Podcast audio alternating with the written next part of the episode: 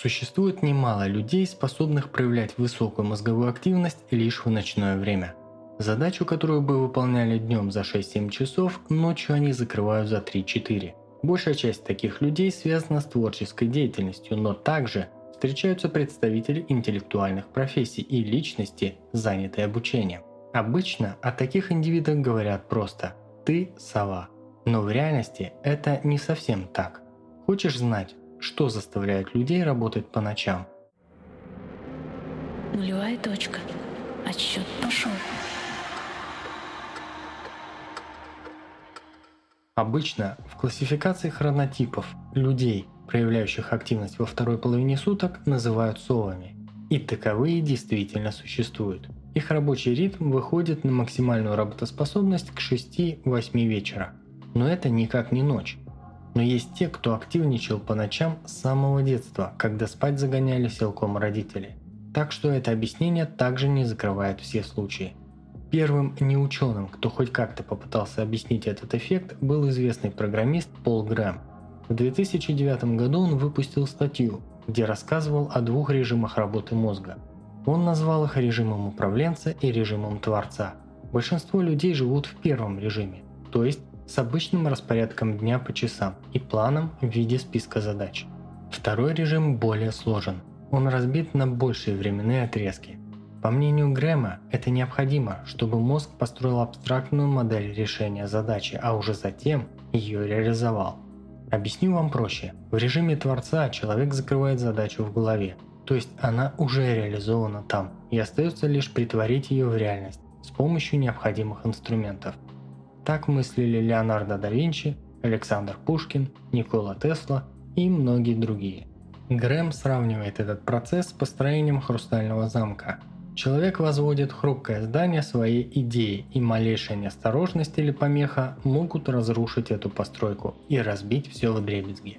Именно поэтому представителей творческих профессий так раздражают люди, отвлекающие их на минуточку. Окружающие не понимают, что своим поведением сводят на нет результаты долгих часов умственной работы.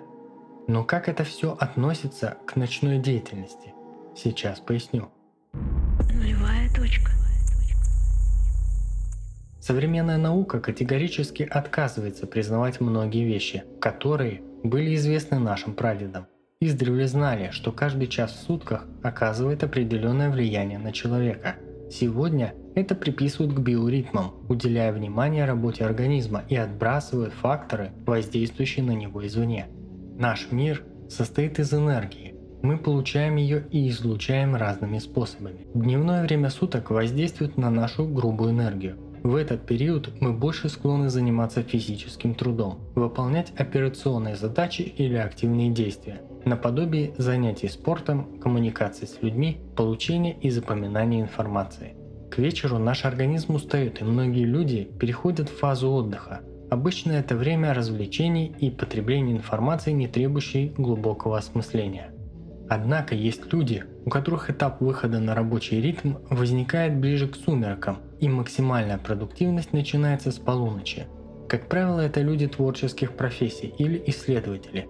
Программисты, писатели, художники, музыканты, ученые и обучающиеся. Те люди, продуктом чьей деятельности является создание чего-то нового. Обучение с концентрацией на сути для усвоения полученной информации. Поиски еще неизвестного – те, кому для реализации задуманного требуется полное погружение и осмысление задачи.